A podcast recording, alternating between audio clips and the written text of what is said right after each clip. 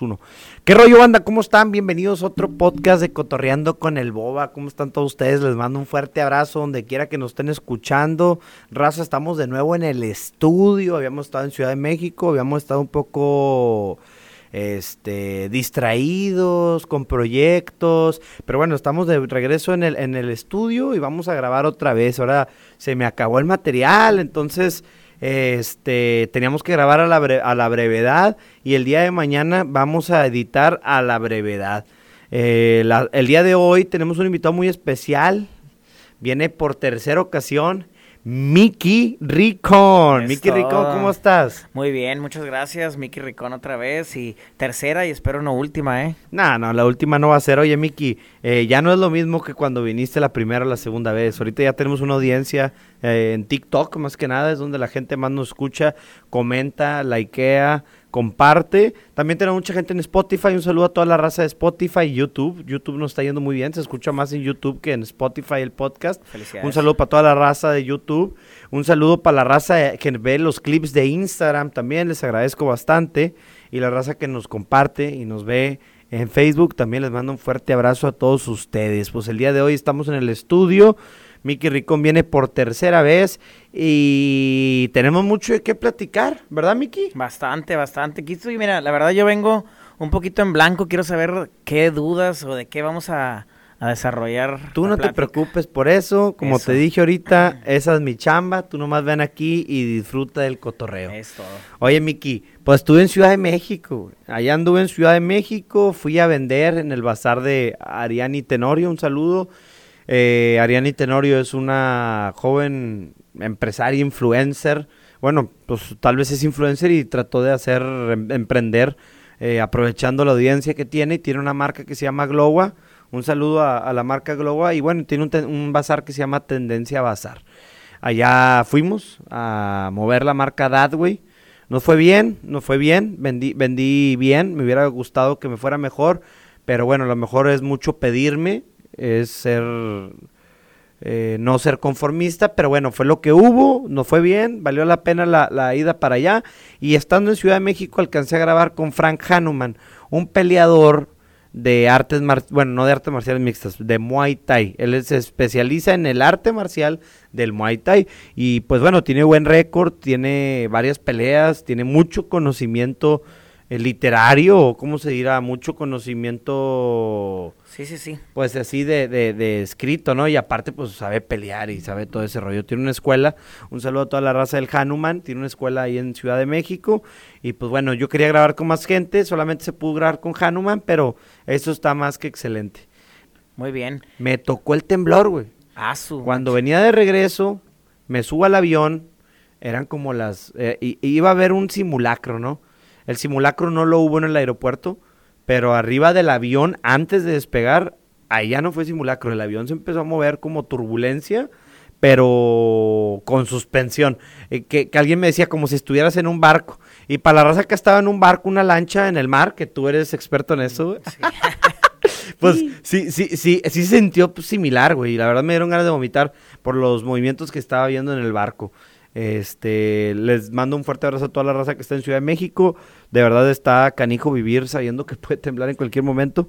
Y pues la verdad me, dio miedo, pero estaba, me sentía seguro, ¿no? ¿Viste, viste que pusieron así como los memes, o digamos las páginas donde ponían que eran, pues no meme, sino que los años que casi son las mismas fechas que han sido casi hasta el mismo día. Sí, tres años que han sido el mismo día. Y con, creo que el de este 19 de septiembre con el 19 de septiembre de hace dos años, que creo que fue el otro, hay una diferencia de 10 minutos, güey, una madre así, o sea, está, está, muy exacta la madre tierra.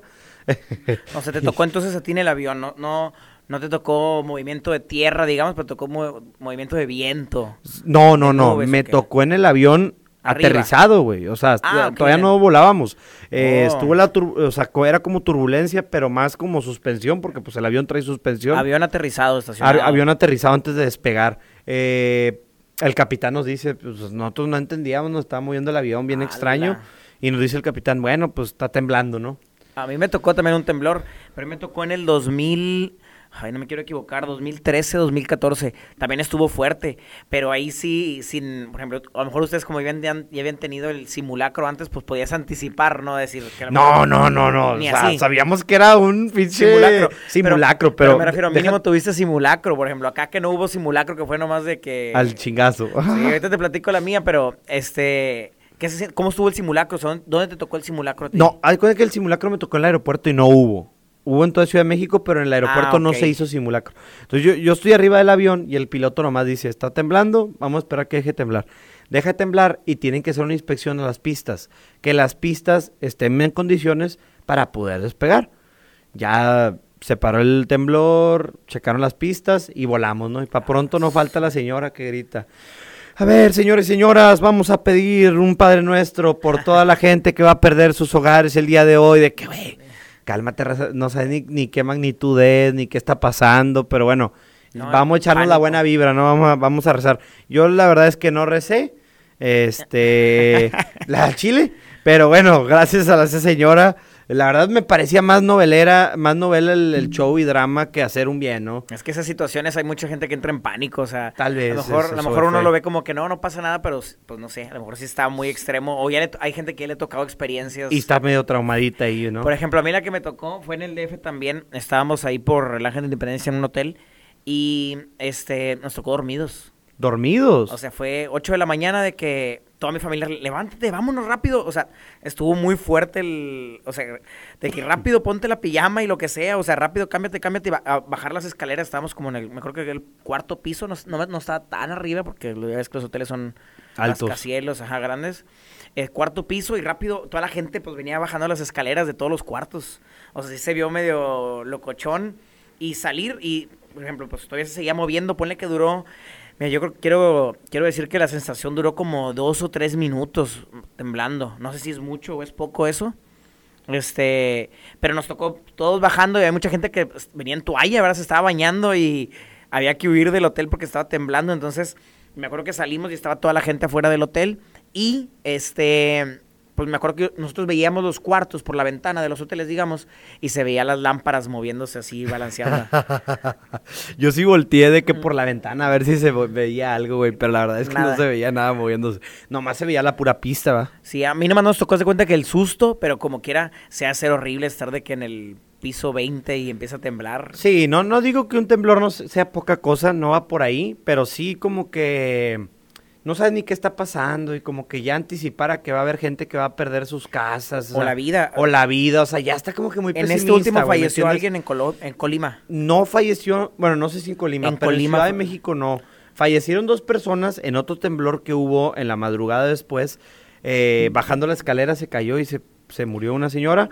Y luego otro señor le dio un ataque de, del Tú que eres corazón. como Diego Rosarín, este, ¿qué era la diferencia entre sismo y temblor? ¿Es lo mismo?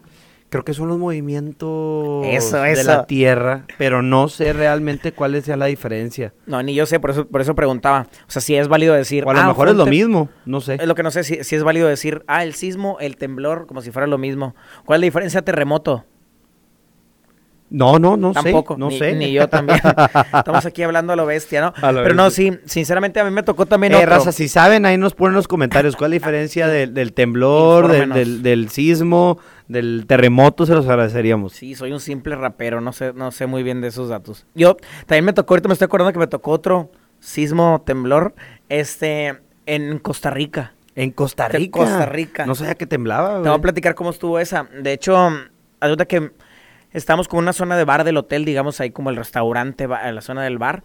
Y a mí me tocó estar en los, en los sofás sentado, me puse los audífonos, me acuerdo que iba a escribir una canción, traía como que las pistas, estaba viendo los beats, y de repente sentí como que el movimiento, pero yo no supe que, fue, que hubo sismo, traía los audífonos puestos. Entonces me tocó así y dije, ah, la fregada", se movió. La chingada. se ¿qué es movió. esto? y sabes que hasta pensé, dije, a ver si una iguana o algo movió aquí el sofá, porque había iguanas ahí por donde andábamos. Ajá. O sea, había- era medio jungla, medio, medio, medio así. Y yo dije, ah, una iguana o algo. Y, y cuando me acerco al bar dijeron, oye, tembló. Y yo dije, a la, A la madre, sí lo sentí. Sí, dije, sí, no estoy no loco. fue la iguana. No, fue, no, no estoy loco. Pero sí, sí, me han tocado entonces dos temblores, eh, perdón, dos temblores sentirlos. Oye, Miki, no te había visto desde que fuiste a la Red Bull, güey. No, cuando no, cuando no. te vi, te- bueno, sí te había visto, perdón, pero no habías venido aquí A- antes de que fueras a la Apenas Red Bull. iba a ir a la Red Bull. Apenas ibas a ir una semana antes de que fueras. No recuerdo, mencioné que iba a ir. sí. Ibas a ir, sí. Aquí dijimos que te veíamos cuando fueras campeón. Eso. ¿Cómo te fue? Híjoles, mira, es bien difícil decirlo, pero no gané, pero me fue bien. Bueno, para los que no saben, la, eh, hay- hay- la Red Bull es como la mayor, bueno, es una, es una marca de una bebida energizante, ¿no? Esta marca de bebida energizante tiene, apoya mucho los deportes extremos, a la cultura, este, pues a la, a la cultura de la calle, ¿no? También, este, a los skaters, a los moto, a los de motocross, a los freestylers en este caso, que es un freestyler, pues los que hacen batallas de rap, ¿no? Batallas de rap. Eh, rapean de y le ganan al otro, en- hay jueces y es más o menos lo que es una batalla de rap. Entonces Red Bull es como que el máximo, eh, ¿cómo se dice? Arbitra, Sí, sponsor, árbitro. se le puede llamar. eh, ajá, competir en Red Bull es lo máximo que hay dentro de ese es, mundo. es la- ¿verdad? es el top. De hecho, todos los freestylers, aunque digan de que no, eh, La BMM y no sé otros qué. eventos, el- en realidad el, la Red Bull es el, es el top. Lo, lo máximo es WrestleMania, haz de cuenta. El- La Red Bull Bueno, y Mickey estuvo en el regional. regional. Eh, ¿qué, qué consiste? ¿Cómo llegas al regional? Haz de cuenta que se hace un casting, ¿verdad? Y Red Bull de cada país, este año lo que hizo fue elegir a los mejores 32 de cada país. Y a mí me tocó ir por Estados Unidos porque nací en Igle Paz. Ok. Ñacas. Y este, después de esos 32, se hace un torneo para elegir los mejores 16 para pasar al- a la nacional. No se le llama estatal porque en mi regional yo no competí con todos los. Por ejemplo, a mí me tocó en el estado de Texas, no me tocó pura gente de Texas, sino en mi regional juntaron gente de Nueva York, gente de Los Ángeles, gente de Miami. Ah, Y- cabrón, en- dijimos al mismo tiempo. Miami. Esto, estamos conectados, ¿eh? ¿Ya viste? No, pero sí, esos eh, se juntaron unos, eh, hubo dos regionales, 16 en, en lo que era Dallas, que fue la regional que me tocó a mí, y 16 en Los Ángeles y peleaban los puestos para ver quién iba a entrar a la, a la, a la nacional, que la nacional ya va a ser la próxima semana. Entonces, pues les deseo de una vez mucha suerte a los que van a la nacional de Estados Unidos. Ojalá pues, les vaya muy bien, ¿verdad? Quiero, quiero, quiero un campeón conocido. Y este, pues si quiero platicar un poquito yo, tengo ganas de platicar, a muchos ya. Tú no te preocupes, tenemos tiempo. Es que, híjoles, ya invita a toda la raza y a Mickey Ricón al final. Al final, después de que ya se cumplió la agenda, Ya, ¿no? voy a, ya, voy a Red, ya voy a ir a Red Bull otra vez y ando platicando la del año pasado. No te creas. Pero em, No, no, esto fue en julio porque fue mi cumpleaños, me acuerdo. fue en julio. 17. Julio, julio. Y em, en mi regional, pues para mí fue una experiencia increíble. Y de hecho, pues para aprovechar, quiero platicar como que lo chido de Red Bull y lo raro. O para no decir como que lo malo, porque ¿Está pues, todo hay área de oportunidad. Em, el chiste de este torneo, nada más. ¿Quieres pues- agua o algo? Eh, híjoles, claro que sí, por favor. tú. Bien amable, bien amable. Siempre se me olvida. No, no. Por eso te digo que hasta el final, ¿verdad? Primero todos, para todos y al final los raperos. Nada, es broma. Eh, acá en la Red Bull, lo, importante, ¿verdad? De mi regional es que de esos 16 pasaban cuatro raperos. Entonces el chiste era ganar octavos de final, cuartos de final, y ya estando en la semifinal, pierdas o ganes, ya pasaste a la nacional. Entonces el chiste era ganar solamente dos batallas, la de octavos y la de cuartos. Em, hacen algo que es el emparejamiento, como para saber quién contra quién va. Y a mí me tocó salir, porque lo hacen al azar, a mí me tocó salir penúltimo. Entonces eso me dio la opción, o más bien nada más me dio la opción de elegir dos nombres para batallar. Me, iba a tocar alguien que era de mi propia ciudad o alguien que era un chavo que era de Arizona. Entonces, para no elegir al mismo de mi ciudad, que pues bueno, imagínate una regional para que te toque con los conocidos o los amigos. Entonces, pues elegí al, al de Arizona, ¿verdad? No, no, no, no tuve muchas opciones de elegir contra quién iba y eso, o sea, fue mi, fue mi opción y elegí esa opción. Eh, y conforme mi batalla, pues yo terminé muy contento. Yo la verdad, mira, promocionando, That way. Yes. este, yo, yo salí muy contento de Red Bull. Más que nada, fuera del resultado, a mí lo que me importaba era que mi desempeño. Es decir, yo no ir y decir, chin, hubiera, hubiera hecho esto o hubiera aprovechado esto porque pues no sé si va a ser mi última Red Bull, ¿verdad? Entonces para mí era importante dejar huella y que ya no dependiera de mí. O sea, Dejar caso- todo en la cancha, pues como dirían los jugadores de fútbol. Completamente, no sabía si iba a ser mi último partido, entonces con todo, todo, nada, ¿verdad? Y pues, este, si te tocó ver mi Red Bull, eh, yo sentí que la había ganado, Pero pues no sé, a lo mejor algunos me pueden decir, no, Te hicieron tongo. tongo le llaman, y aprendí varias cosas nuevas ahora que estuve pegado ahí en el evento de Raptors. Es todo. No, pues no sé si llamarle tongo. Este, tampoco es culpa de Red Bull, porque muchos, yo digo que cuando pierden de volada le echan la culpa a la competencia, le echan la culpa a todos. Yo creo que nadie tiene la culpa, si no son situaciones, así sucede hasta en los partidos de Se fútbol. presenta. No era penal, ¿verdad? Pero pues acá, acá me pasó lo mismo y pues no me quita la inspiración. Me, me- sigo teniendo muchas ganas de seguir participando y creando y estar envuelto en el mundo del freestyle. Este, pero sí algo que he estado haciendo mucho es, por ejemplo, en el jueceo. A mí me tocó un argentino que es muy popular. Yo, no sé qué tan... qué- ahora, ahora que eres experto en freestylers, pues no sé si... Ya ves que aquí viene Ritmodelia y viene Danny Flow, cálmala. este, a mí me tocó de juez un chavo que se llama Cacha. Bueno, Cacha es muy popular en el mundo del freestyle porque es, es, un- es, es muy bueno, ¿verdad? Ya ha ganado varias competencias importantes, entonces al mencionar lo que era juez, este, todo el mundo pues se emocionó y le gustó mucho, pero Cacha no votó por mí en mi, en mi batalla. ¿Qué se siente eso, güey? Este, raro, raro, porque pues, este, digo, pues no es de, no es de a fuerzas, pero eh, me hubiera encantado que Cachi hubiera votado por mí. Total, eh, yo como quiero usé las otras, las otras plataformas, las otras plataformas, otras batallas que, que he tenido y siempre pues o me mencionan a Cacha o yo menciono a Cacha, entonces ya lo traigo y hasta parece que le traigo coraje, pero en realidad es este... Cotorreo, es, es- freestyle, es parte de... Es coto como este podcast. Oye, Miki, pues traes la playera de, de Raptors, ¿no? Es obvio, mira, me estoy tapándola aquí con el otro, con el de este, pero mira. Que se preguntarán quién es Ritmodelia, quién es Danny Flow. Bueno, hicimos un evento de freestyle aquí en la ciudad de Piedras Negras, ya se los habíamos anunciado también, los invitamos a ser partícipes de él. Eh, a los que le cayeron, pues bastantes desgracias, muchísimas gracias. Fue un evento que salió de las manos, ¿no? Al principio era, era pura gente local, era un abierto para encontrar nuevos talentos y, y poco a poco se fueron sumando grandes exponentes. Hemos creado un monstruo. De hecho, sí, iba a ser un torneo. De hecho, la invitación era al principio solamente para que Danny Flow hiciera un show en unas batallas de freestyle que íbamos a hacer local. Y se fueron incluyendo raperos importantes internacionales que hizo que nuestro torneo se hiciera un torneo internacional. O sea, que el que quedara campeón de ese torneo era campeón internacional. O sea, sí, se nos fue creciendo, se hizo una bola de nieve gigante que hasta que no pudimos detener y gracias a Dios, pues también como dijiste tú, gracias a la gente que fue, a la gente que confió en este proyecto, ¿verdad? Y Muchas gracias a todos ustedes. es todo, gracias, gracias, gracias por dos. Y en, real, en realidad me encantaría aprovechar ahorita esta plataforma para decir que la próxima Raptors ya no va a ser una bola de nieve, ahora sí viene la avalancha. Ok, ok. Ahora sí, ahora sí, ahora sí ya, si se nos salió de las manos, ahora sí ya no sé qué vamos a hacer con el próximo Raptors abusados, es lo único que puedo decir, abusados. Así que, raza, pónganse al tiro, estén al pendiente ahí del Instagram, del, del Insta de Mickey, del Insta de Raptors, porque pues se vienen cosas buenas, ¿no? Sí, de hecho, me gustaría medio decir, no sé si puedo predecir, o sea, voy a decir como un spoiler nada más tranqui, tranqui. Este, solo puedo decir que viene alguien de Argentina, es lo único que puedo decir. Ok, así lo dejamos. Así mero. ¿Trueno? Eh, uh, te la trueno, no. Ay, che, Vicky.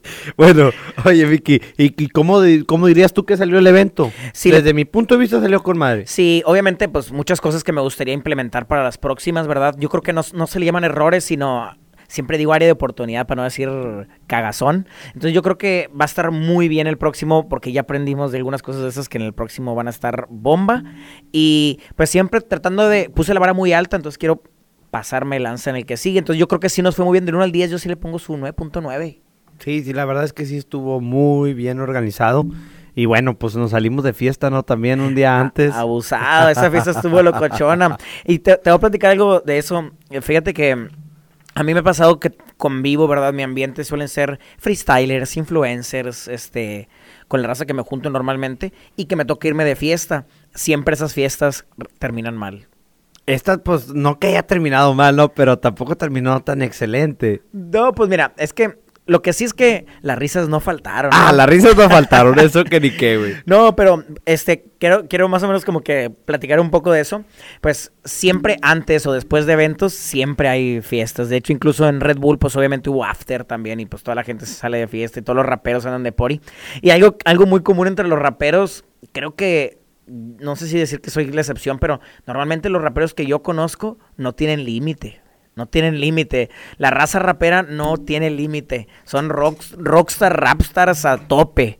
O sea, no hay, no hay límite y eso es lo que resulta con consecuencias al final de la noche. Pero, híjoles, ¿cómo se divierten los raperos? La verdad es que estuvo muy divertido. Estuvimos ahí, fuimos a Peggy, que después fue donde fue el, el evento. Y pues ahí estábamos todos, ¿no? Cotorreando. Tranqui, tranqui, tranqui, tranqui. Y creo que, yo creo que el problema de ahí fue que nos divertimos de más. Se nos olvidó, ya queríamos hacer la ciudad nuestra, el antro nuestro y nos, nos pasamos de lanza.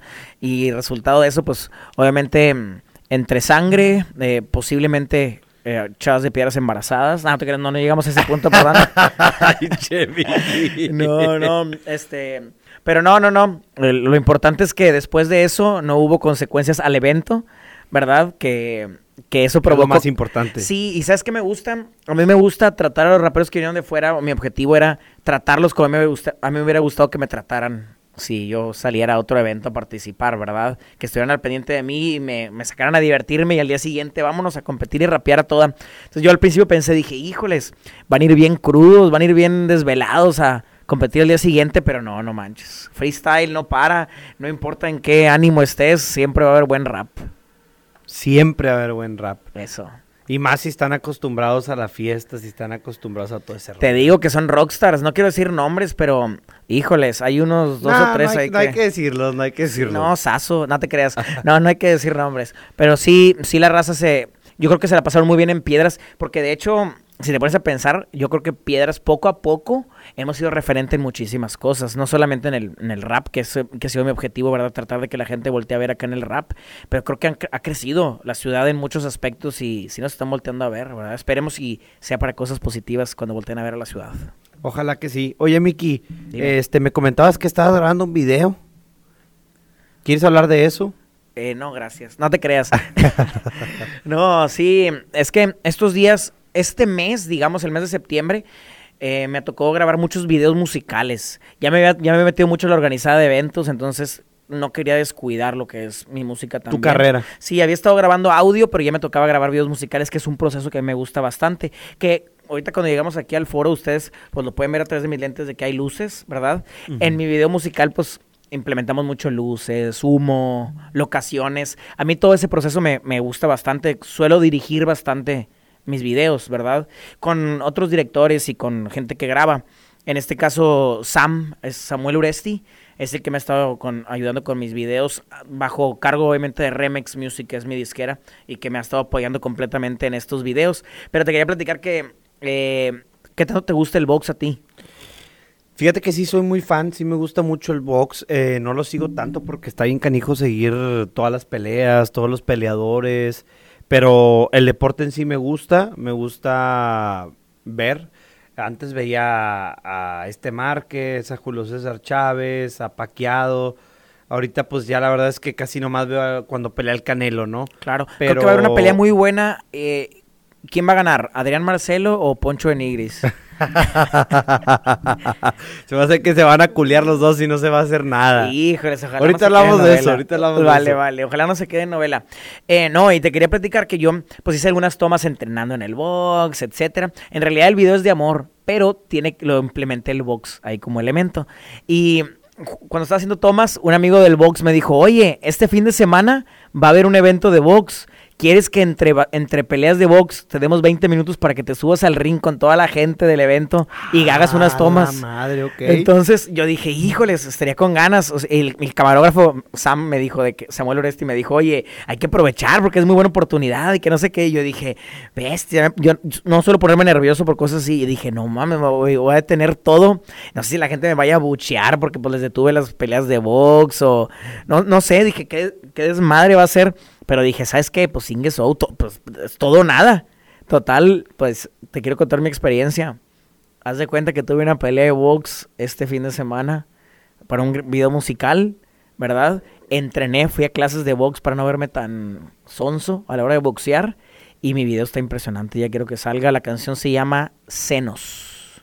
Se nos fue. Se nos, se nos fue todo a la fregada. Y ¿Y, y te, dónde fue? ¿En qué estadio fue? ¿En qué lugar fue? Hay un estadio muy grande aquí en Piedras, se llama la CTM. Nada, te creas, no es un estadio, pero es el- en la CTM. El salón. Ah, ok, el, el salón, salón, CTM. el salón CTM. Ahí hubo un evento de box, este...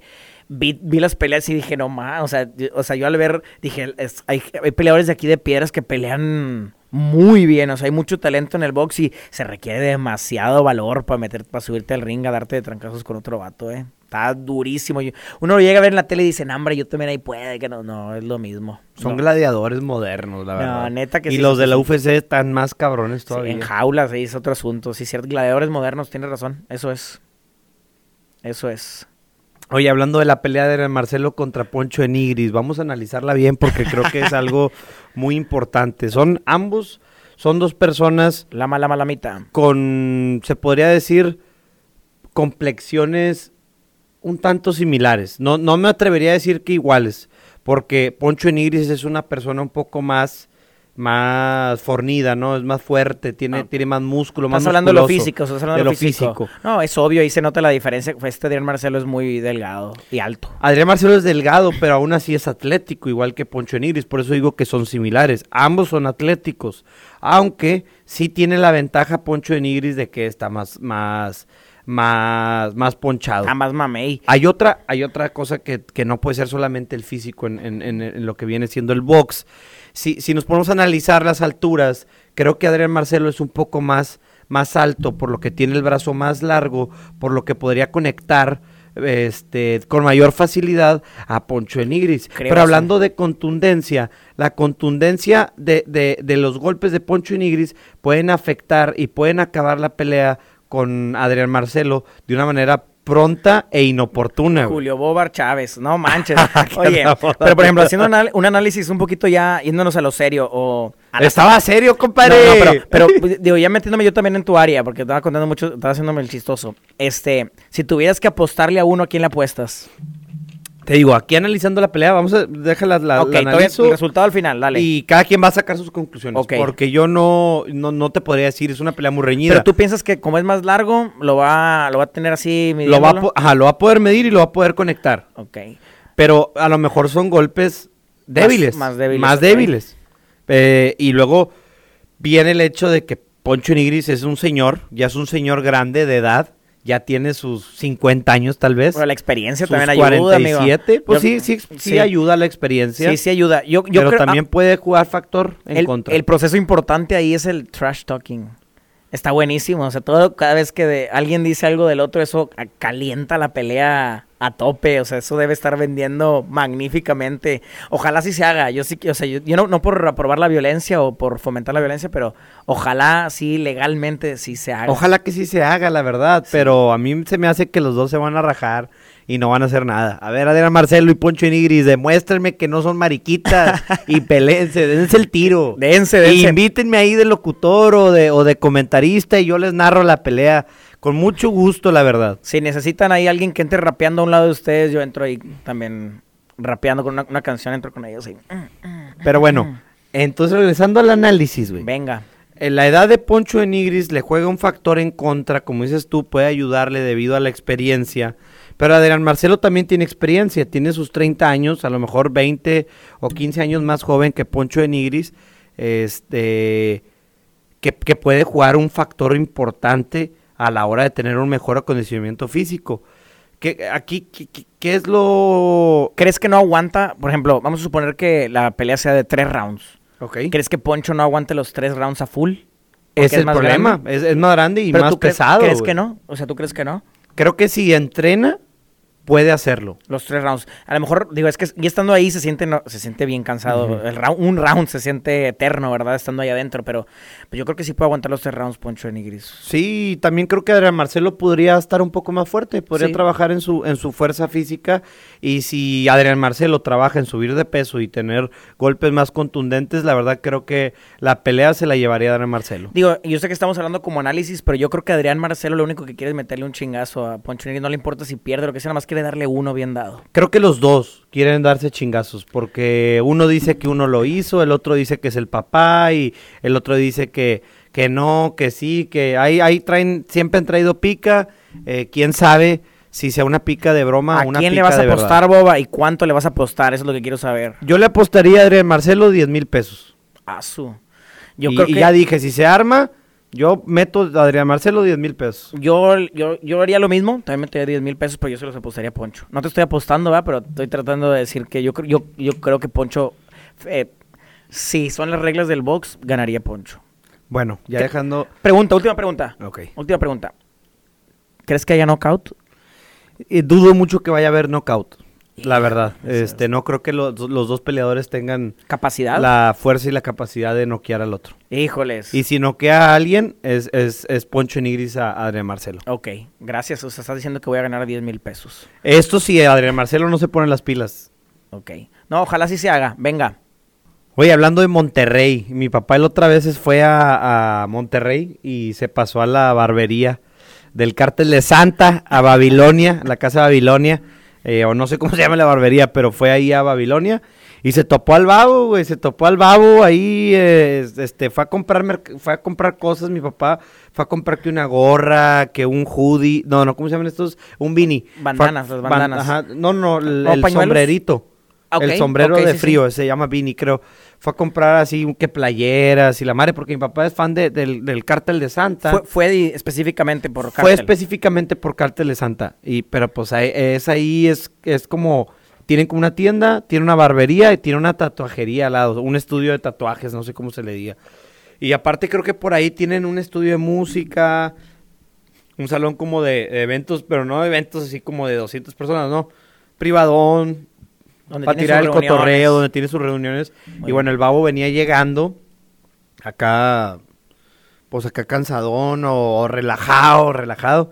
Y ya le dice mi papá, eh, babo, nos podemos tomar una foto. Y dice mi papá que nomás contestó el babo, en breve, en breve. Ah, su- Y ahí mi jefe se tomó la foto ahí, un selfie. O sea, si hay breve. foto de Babo y Boba. De boba, señor, sí, Ba- sí hay. Papá, papá Boba. Babo y boba, sí, sí, sí, así es.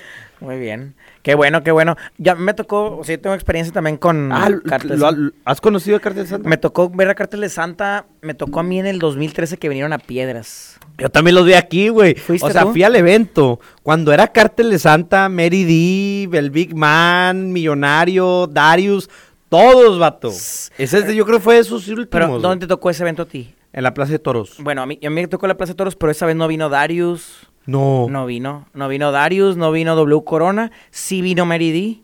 Nada más Darius ya no estaba. A lo mejor Darius no, ¿verdad? No. pero bueno, Bueno. sí estaba Big Man. Me acuerdo muy bien Big de Man Big sí Man y estaba. de Millonario. Bueno, a mí me tocó, eh, tuvo bien locochona mi experiencia con, con ellos. De hecho, eh, yo tenía muy poco rapeando, entonces para mí era- también eran muy grandes referentes, ¿verdad? A mí me hubiera encantado que estuviera Carta de Santa todos juntos en ese, en ese evento, en ese escenario. pero tenían muy poco de haberse separado, o sea, este Darius y, y el Babo. Eh, a, mí, a mí lo que me gustó bastante es que a mí no, no solamente me tocó el evento, a mí desde mediodía, por ejemplo, me habla, me habla un compa, el oso, y oso me dice, Osos tenía muy buena relación con los de Babilonia, ya desde muchos años, y me dijo, oye, ¿quieres ir de que a convivir con ellos desde mediodía? Entonces a mediodía me, me echó la llamada, le dije, sobres, vámonos. Agarré el carro, me fui por el oso, y nos dijeron, pues ya sabes, un número de, de habitación, tocamos, y ahí conviví con, con varios de la, de la agrupación. En ese entonces estaba, no sé si, si recuerdas, hay una canción, es de ley, fumando Cuando como... como Bueno, esa rey. canción canta el babo con el Drau. Ok. El dra en la habitación, esa estaba el motherfucking Drau. Y yo me hice muy compa ahí de- del Drau y convivimos mucho, pues desde mediodía, ¿verdad? Cotorreamos machín. Y me tocó ir a la prueba de sonido, donde ahí me tocó ya ver a Big Man y a, a más raza, ¿verdad? Y el Big Man estaba impresionante, ese sí está súper... Estaba bien grandote, güey, bien chingonote. Era como un... Como el de los hobbits, así. No, era un el- Big Man. Ajá. Era un pie grande. No, estaba, estaba inmenso.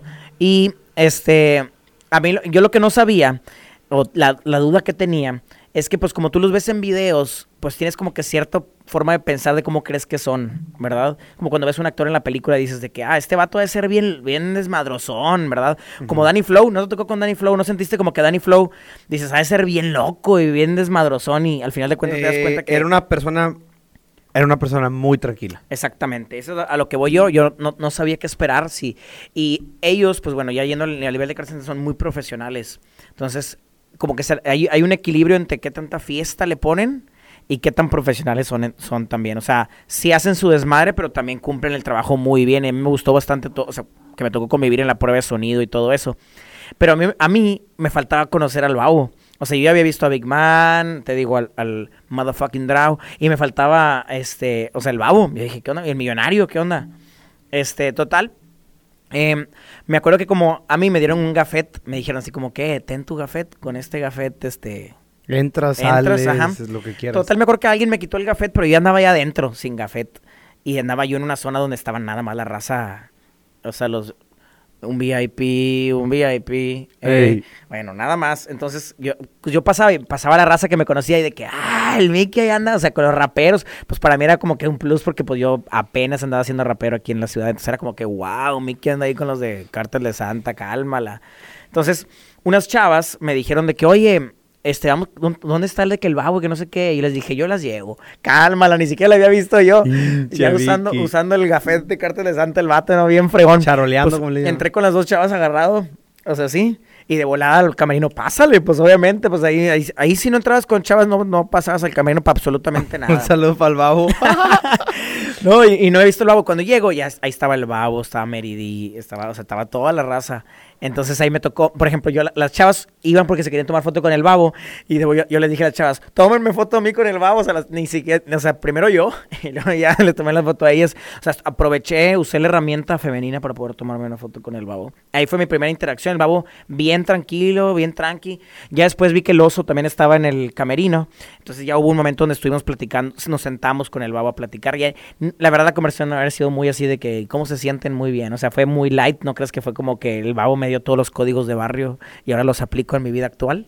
O sea, no fue tan así, fue algo muy, muy light. Lo único que sí recuerdo es que el babo estaba muy con los, muy, muy hum- humilde, quiero decirlo. ¿Verdad? Porque yo me imaginaba de que no, el babo va a ser un mat- o sea, Mamón, mi- ¿no? un asesino. Mamón y ajá, como que va a ser muy agresivo, va, como que así te lo imaginas, pero en realidad como que era está en su onda, muy muy relax. A mí también me tocó ver, por ejemplo, es que la raza en piedras cómo somos. Yo me acuerdo que una se tomaron una foto con la Mary D, unas chavas, y una chava traía una botella de nubo. ¿Te acuerdas de las botellas de nubo esas rosas? Esas sí no sé qué son, güey. Va, googlealo, Nubo. Eran unas, o Nubo, no sé cómo les quieran decir, ¿verdad? La que la raza experta ahorita salen. Este, eran unas botellas y pues estaban, son frías, eran frías las botellas, así como una botella, ¿verdad? Se tomaron la foto y me acuerdo que con la botella fría le- se la pusieron a Meridi en la espalda por, por abrazarla, ¿no? Como que el este.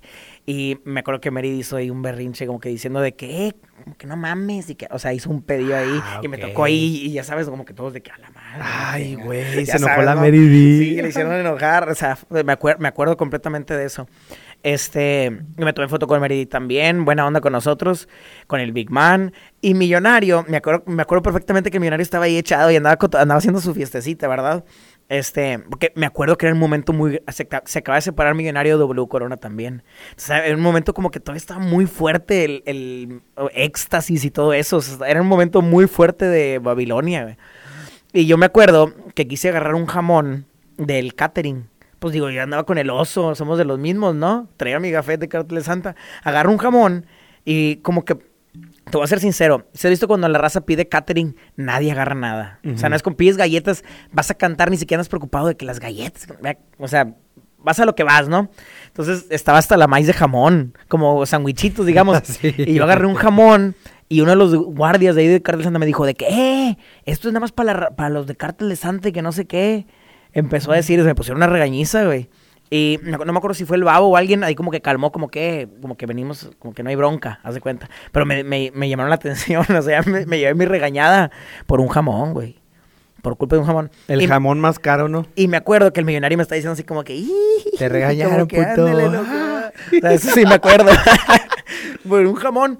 Total, este, lo único, ya como que pasó todo lo del evento, como que subió el Big Man a cantar, subió Millonario a cantar, y a mí me tocó pues primera fila absolutamente todo. O sea, para mí fue bomba, como la bomba de en Millonario en, el video- en En, la en película. la película Los Jefes. No, machín, y el babo salió a dar su show bruto, y me acuerdo que sí fue demasiada gente a la Plaza de. De hecho, no, no ha venido Cartas de Santa desde entonces, ¿eh? No ha venido, es la, la única vez, yo creo. ¿no? casi, casi 10 años que no... que Oye, güey, 11. Pero 11. bueno, oye, algo que me, me parece muy, muy, muy gracioso de ese evento fue que yo iba a ir con mi papá. Bueno, yo iba a ir. Había una reunión en mi casa, mi hermano tenía una reunión con sus amigos y se escuchaba el, el ruido hasta mi casa de la, de la Plaza de Toros, ¿no?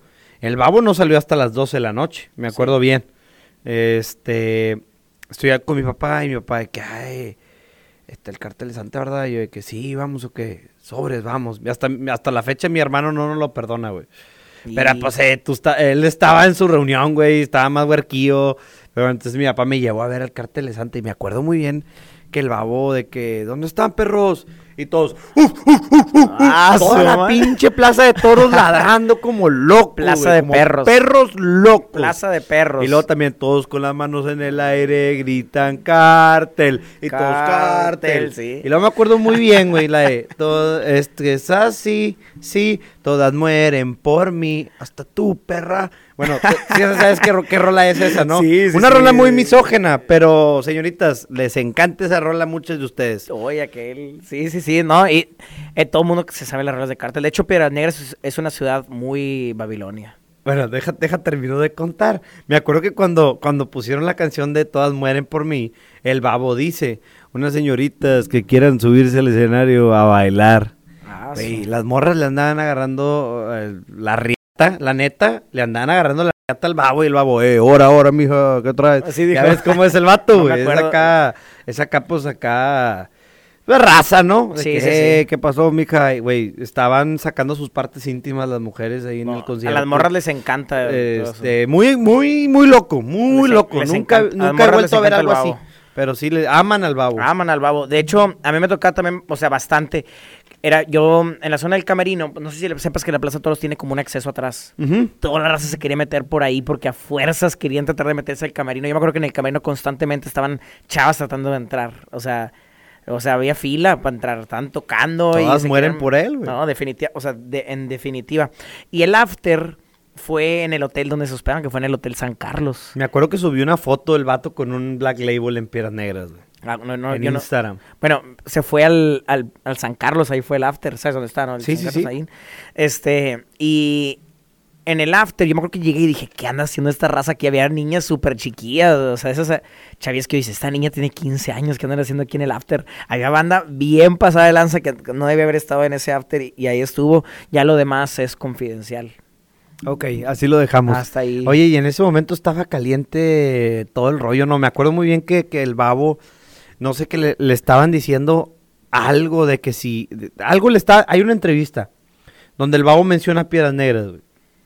Mal referente, como dijiste, qué bueno que ya ahorita Piedras Negras es un referente de puras cosas positivas. En ese entonces se escaparon reos, les abrieron la puerta, salieron como 130 güeyes de la cárcel y un montón de cosas que ni para qué nos acordamos y, y digo también ni para qué las mencionamos porque estaríamos poniendo en riesgo nuestra vida. Pero me acuerdo muy bien que el babo en la entrevista, bueno, no me, no me acuerdo, la vi después, ¿no? El babo está hablando de que, de, de, de, de que, que está peligroso, ¿no? Y se acerca, arríbate para la lumbre, arríbate a Piedras Negras, a Laredo, y de qué, güey. No, vamos, no seas así, güey. No- no mandes a la raza pa' No- acá. No, mandes a la raza para acá, güey. No, Porque le estaban diciendo algo así como que estaba peligroso, como que estaba peligroso Monterrey, o que estaba peligroso algo, y él dice, no, güey. Nunca ha sido para Piedras Negras, nunca ha sido para Nuevo Laredo, de que allá sí está la lumbre. Y sí eran tiempos que era, Eran que tiempos así. difíciles, Y mira, te voy a encargar una tarea de aquí a la próxima, no la próxima que nos veamos, tienes tarea. Ok. Eh, Salió una entrevista muy viral que le hicieron aquí en Piedras al Babo, Ok. pero es porque el chavo representaba a toda la comunidad LGBT y le hizo una entrevista al Babo con preguntas así Ajá. a este gays, digamos, y el Babo daba respuestas chistosas, hizo muy viral esa entrevista, entonces para que la veas. Ok, la voy a ver. Este, estaba viendo un, clip de un gringo que está dando como un speech ante la gente, o no sé si es un comediante, y cuenta un chiste. Creo que es un chiste porque definitivamente creo que Albert Einstein nunca se subió a un avión con un hindú. Digo, porque eran tiempos de guerra, eran tiempos de que creo que Albert Einstein huyó de Alemania y Estados Unidos lo refugió y dudo que en el trayecto se haya topado con un hindú y haya cotorreado, ¿no? El chiste dice que Albert Einstein está en, en- en un avión con un hindú. ¿Ok? Eh, Albert Einstein le dice al hindú, hazme una pregunta. Si no la sé contestar, te pago 500 dólares. yo te voy a hacer una pregunta. Si no la sabes contestar, me das 5 dólares. Y el hindú dice, excelente. A ver. Y Albert Einstein le, le pregunta, no, pues voy, yo- voy yo primero. Le pregunta, ¿a qué distancia está la Tierra del Sol? Y el hindú le contesta, no, pues, la neta es que no, pues que desconozco, ¿no? Que no, no, no sé. No sé Aquí están es. mis 5 dólares. Tómala. Y el hindú le dice, ¿qué criatura sube una colina con tres patas y baja con cuatro? A la maíz. ¿Cuál, cuál, cuál se te ocurre? Va a ser un pato porque pues tiene tres patas y cuando sube co- se coquetea una y baja con otra acá. No, pero eran tres patas. tres patas y con- bajaba con O sea, cuatro. la colina fue por otra pata y bajaron todas juntas. A lo mejor este vato, este, este güey pudo haberse ganado los pinches 500 dólares. Pero, oye, Albert Einstein no supo contestar, güey. Le da los 500 dólares. Es que a Einstein le faltó juntarse conmigo. Le faltó, le faltó ahí, eh, pero sí, un pato. Y entonces, el eh, Albert Einstein le contesta, mira, ten los 500 dólares, ahí están, son tuyos. Y antes de preguntarte, quiero, o sea, ¿qué animal Es el que sube. sube la colina con tres patas y regresa con cuatro? Y el hindú saca 5 dólares y se los da. Dice, toma, Yo sí, tampoco sé, güey. Se lo fregó. Y bueno, quiero hacer un chiste, raza que están aquí en el Spotify y en el YouTube. Vamos a sacar un clip de esto ok. con un chiste moderno. ¿Ok? Vamos a poner a Elon Musk y vamos a poner un mexicano. Los dos vienen volando de McAllen, Texas y van a París. ¿A qué? Pues a la, su chingada madre. No, no, no vamos a decirlo. Pero esto no va a salir en el clip. Digo, eh, esto que estoy platicando con ustedes, con la raza que me está escuchando en, en el carro, en su trabajo, en su casa, no va a salir En clip. en clip. Ok, a, a partir de aquí empezamos con, con el chiste, ¿no, Miki? ¿Es exclusivo para la raza de Spotify o qué? No, es que el clip va a salir, pero sin explicar que estoy inventando un chiste. Ah, muy bien. ¿Me Eres entendiste? muy inteligente, me caes Ahí bien. te va. Oye, Miki, traigo un chiste, güey. Se me ocurrió un chiste. A ver. Bueno, no, no, no vamos a poner chiste, vamos a poner una situación de la vida. Oye, por, por ahí escuché que alguna vez Elon Musk salió del aeropuerto de McAllen a París y pues en el, en el, en el avión le tocó sentarse con, con un mexicano, ¿no, güey? Qué suertudo. Qué suertudo. Entonces eh, eh, empiezan una dinámica muy divertida. El, el- el- Elon Musk le dice, yo te voy a dar 5 dólares por cada pregunta, perdón, tú me vas a dar 5 dólares por cada pregunta que no puedas contestar. Ok. Y yo te voy a dar 500 dólares por cada pregunta que no pueda contestar. Suena lógico porque Elon Musk está Se cañón. supone que él es un genio y él puede saber más que un común Mexicano. mexicano, ¿no? Entonces el pinche mexicano dijo, ándale, sobres. Y Elon Musk sale con, con, con su una mamada, ¿no? ¿A cuánto viaja mi cohete de SpaceX? El, el no sé qué launcher, el cohete que, que huele, ¿no? Y el mexicano le contesta, no, ten los, los cinco dólares, no sé. Zafo. Una disculpa. Y entonces este, esta persona le contesta. ¿Qué animal sube la colina con tres patas y baja con cuatro? Valiendo. O bueno, sube en tres patas y baja teniendo cuatro patas. Y Elon Musk pensó, pensó y, y sacó los 500 dólares y se los dio. Pues sí. Y el mexicano, pues mamalón, ¿no? Se chingó los 500 dólares. Luego, Elon Musk le, dije, oye- le dice, oye, antes de, de, de- de seguir, te, te quiero preguntar, ¿qué animal sube con tres patas una colina y baja con cuatro? Sí, ¿cuál es? El mexicano saca 5 dólares. Pum, y se compadre. Tenía que ser mexicano que se chingó Elon Musk. güey. No, obviamente. Te voy a decir cuál era el animal. El animal era un pato que venía con tres patas y la colina fue por otra patita y bajó las con cuatro patas. Ándale, compadre, eso mero, eso mero, güey. No, hombre, Elon Musk, ¿qué pasó? Te chingó el Mickey Ah, Ricón. júntate conmigo, arroba Mickey Ricón. Oye, ¿cómo ves? Raza de, de Spotify, van a decir pinche o es un farsante, pero bueno, les mandamos un saludo, son cómplices de este rollo, toda la raza del YouTube. Eh, eh, son, son, son beneficios por vernos completo, güey. Claro, Son que- beneficios por estar aquí el- la hora y media o la hora que dure este pedo, o las dos horas que dure. Son beneficios, güey. Gracias por su lealtad. De alguna manera tenemos que, que pagárselos, ¿no? Claro, hay un, es el, es el boleto, el pago, el pago premium. El pago premium, más de cuenta. Oye, pues está acercando el frío, güey. Y hoy, hoy, hoy venía de camino del trabajo para acá. Y me tocó ver como un gato se está metiendo a una camioneta, güey. Ya ves que en el frío los gatos se meten a las camionetas para refugiarse. Este, bueno, no estaba tan frío, pero ya está empezando a refrescar. Sí. Y va a empezar a refrescar y va a ser más frío y más gatos van a buscar, pues, las camionetas como método de, de- de encontrar calor. No sé, no conozco yo una solución Para eso. para eso. Pobrecitos gatos, porque hay muchos que mueren cuando se prende el motor, mueren. Este, alguna vez, un amigo en la escuela, llegamos a la escuela y decía, eh, güey, la neta es que escucho un gato cada vez que freno. Escucho miau cada vez que freno. Entonces, que, ah, canijo, pues ya X, así como que lo ignoramos. Se acabó la escuela. Eh, bueno, no se acabó, teníamos hora libre, entonces en la hora libre nos dejaban salir a desayunar. Mi amigo va manejando y se para en medio de la, de la camioneta, así en medio de la calle. Y dicen, ah, es que hay un gato. A ver, ven, boba, ven varios. Nos acercamos, que no, pues hay un gato, miau, miau, miau, miau. Ala. Abrimos el cofre, güey. Se levanta el cofre y está el pinche gato. Lo agarramos, pum, sale corriendo el gato y se pela, güey. Ah, su madre. Era el gato de la caja de herramientas. Ándale, ese mero. No, no, era, era un gato de verdad muy bonito el gatito. Era un gato blanco, pero pues sí, tengan cuidado, raza, cuando vayan a prender el carro. Si escuchan un gato, es mejor que le abran ahí para que se salga, que lo maten. Sí, ya es temporada de gatos, ¿verdad? De hecho, ¿cuántos días crees, y ahorita ya que estamos este, casi casi iniciando octubre, para que ya venga el frío? Frío, frío. No sé, creo que últimamente ha habido un cambio climático. El frío ha sido muy inconsistente, güey. Eh, ha habido días que estamos a 40 en pleno diciembre. ¿Crees que en nieve? pleno. Esa, esa, esa es lo que iba. Piedras Negras no era una ciudad de nevar, pero. Y no era una, era una ciudad de frío estable, ¿no? De poquito frío.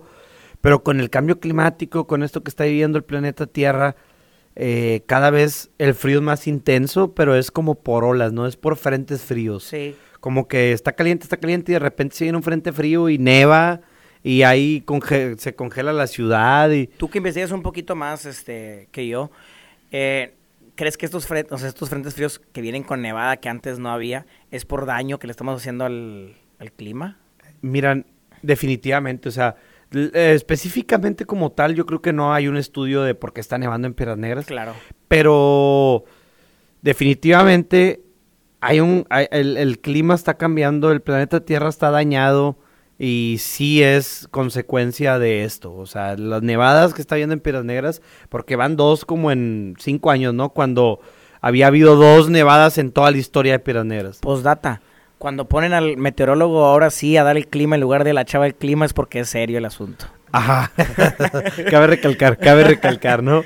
No, pero sí, yo, yo creo que yo creo que va a haber una nevada empezando el año 2023. En enero, febrero. Ojalá que Vas sí, ver. la verdad a mí me gustan las nevadas. Sí, está chido para las fotos. Me, me, me dolió mucho que cuando nevó yo no estaba en Piedras Negras. Veía a mis papás así que, de que de- de- con la nieve hasta casi que yo creo que los tobillos un ¿Dónde poquito más arriba. Estaba en Monterrey, todavía vivía en Monterrey, Bu. estudiaba allá. Chale. Yo pensé que me iba a decir, no, andaba en Alaska. No, no. Oye, Miki, tenemos nuevo cover, güey. Me lo diseñó un amigo de Monterrey. Él es, es un grandioso diseñador gráfico y, y me duele encapsularlo o me duele meterlo en el diseñador gráfico. Yo, yo lo vería más como un artista gráfico, pero él es un artista antes de, de dedicarse al diseño gráfico. Digo, era mi conductor antes de dedicarse al diseño gráfico. Arctic, este, que es su, su apodo, y pues, es como que la mayor gente lo conoce por esto. Muy bien. Eh, Arctic pintaba cuadros, pintaba cosas, es- se le da muy bien todo eso de, de dibujar. En una, alguna ocasión estábamos en mi casa y estábamos acá con, con David Aguirre, otro camarada, hicimos un podcast de tres Eh, no, no, beso de tres, Beso de podcast tres. de tres. Estábamos ahí cotorreando, ahí cosas deeps de la vida y empezó a dibujar unos ojos, unos ojos así como, como que colgaban, güey. Muy, muy dark el, el dibujo. Estábamos hablando de cosas darks, entonces yo me imagino que, digo, no, no de muerte ni nada de eso, pero como abriendo sentimientos. Entonces yo creo que eso influyó a que su, su dibujo tuviera estos toques eh, góticos, ¿no? Eh, un dibujo que guardé, lo hizo en un recibo de luz, una madre así, güey. Guardé el recibo de luz o guardé el sobre, no me acuerdo qué era, porque pues digo, es un arte que me llevo de Arctic sin que él sepa, camarada. Eso. Si tú piensas que no tengo nada de ti, tengo ese.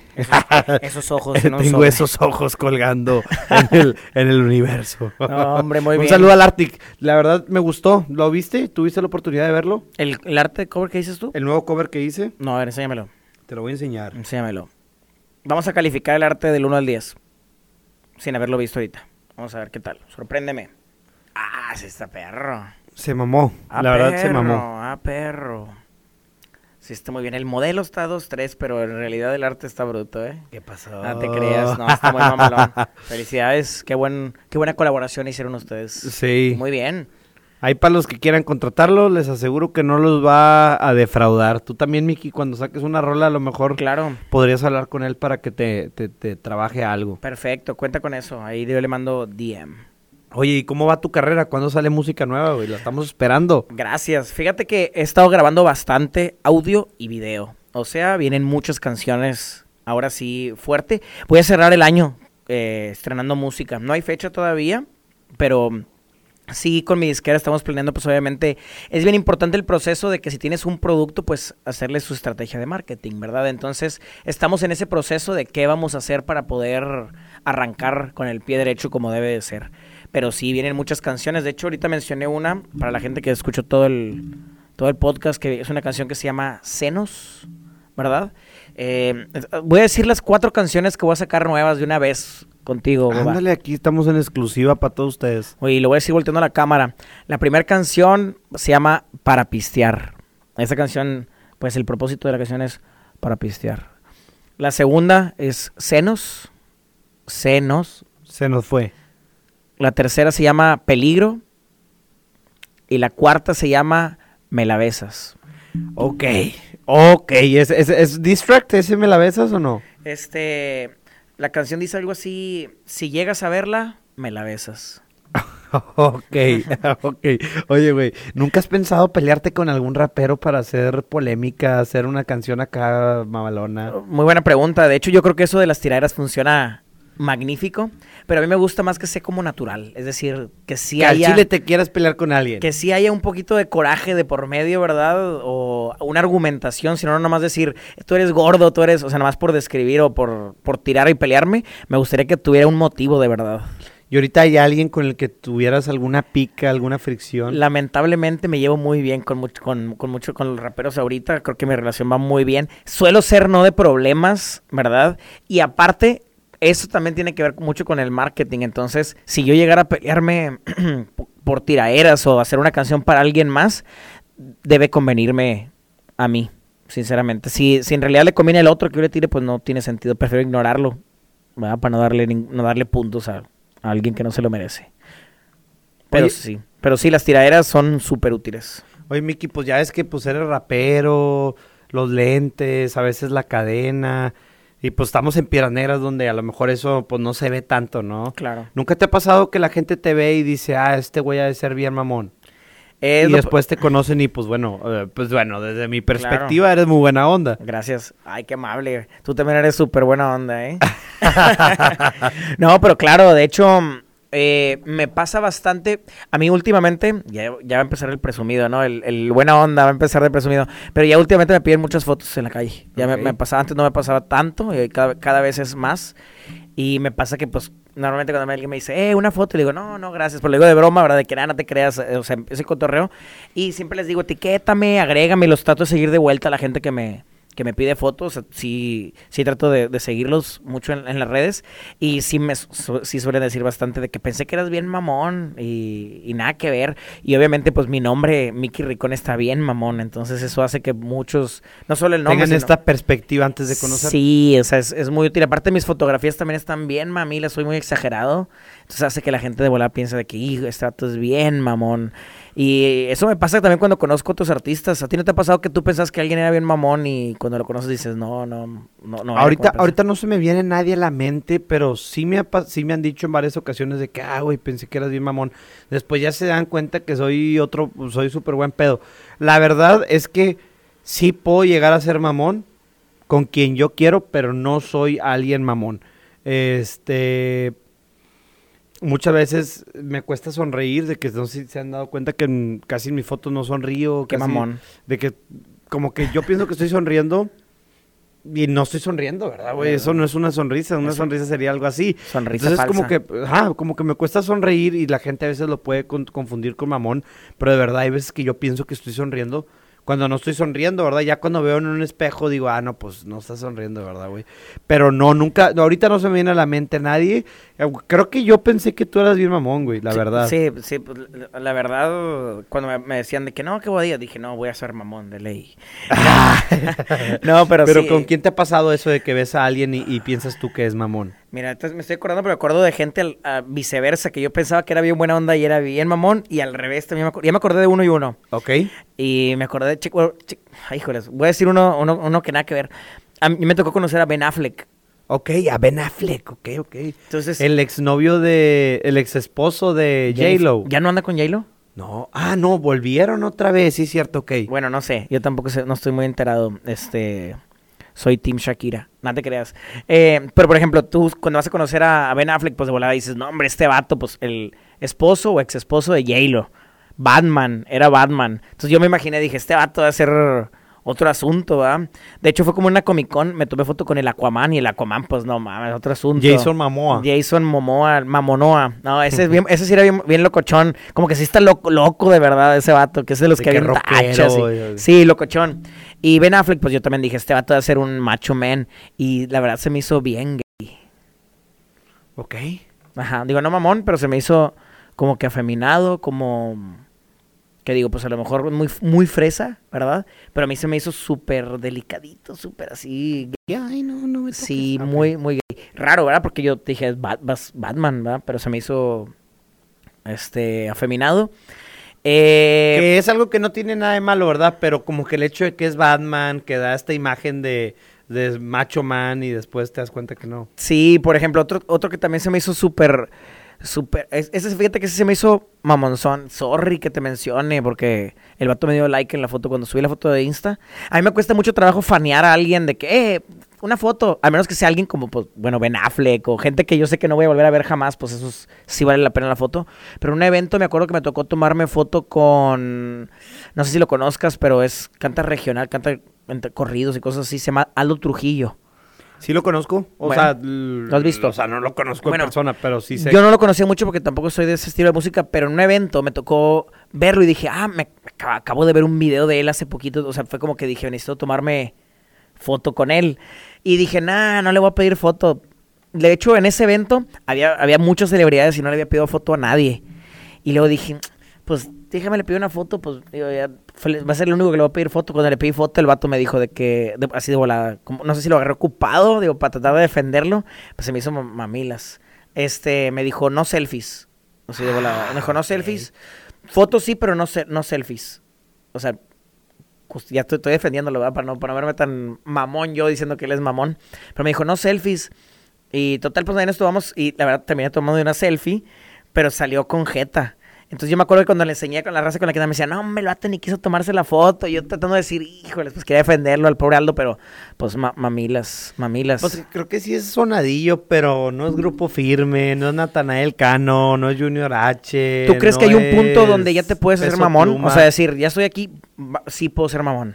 Yo te diría que no, pero la verdad es que sí, güey. O sea, es que sí hay un punto donde, o sea, no deberíamos pero si hay un punto donde ya tienes tú el poder o es entendible que así lo sea, ¿sabes? Sí, o sea, por ejemplo, me tocó O sea, no, convivir- no, como dices tú, no que, no que esté bien, No, o pero sea- es entendible que lo seas. No, completamente. Por ejemplo, me tocó convivir también un poquito con Nat, Nat Campos, por ejemplo. Ok. Y yo tampoco tenía idea de cómo.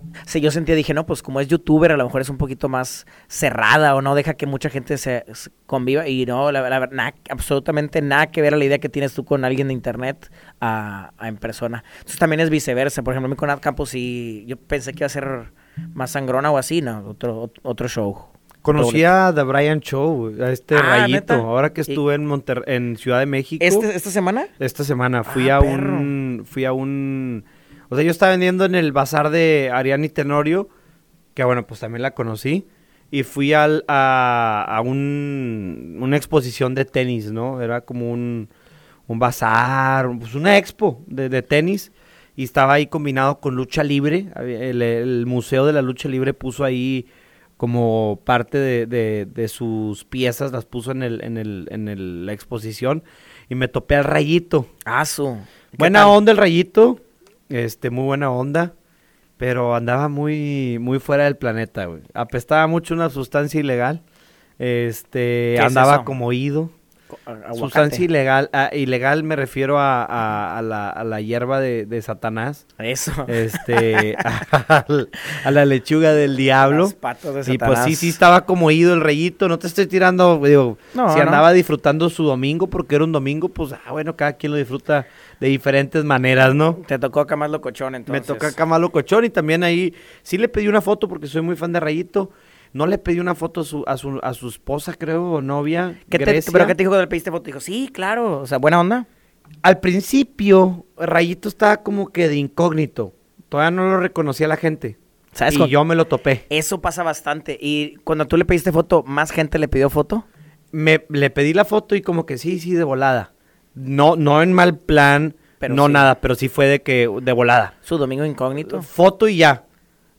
Güey, chingo de gente se empezó a acercar y ya fue como que chingado ya y el vato ya empezó a platicar con sus fans, a tomarse fotos O sea, con tú- tú- tú todos. empezaste el Yo empecé el desmadre. desmadre, güey, la a, verdad. a mí me pasó lo mismo. Fíjate que en, en el mismo evento donde me tocó, o sea, convivir con Nat Campos, me encontré al escorpión dorado. Ah, ok.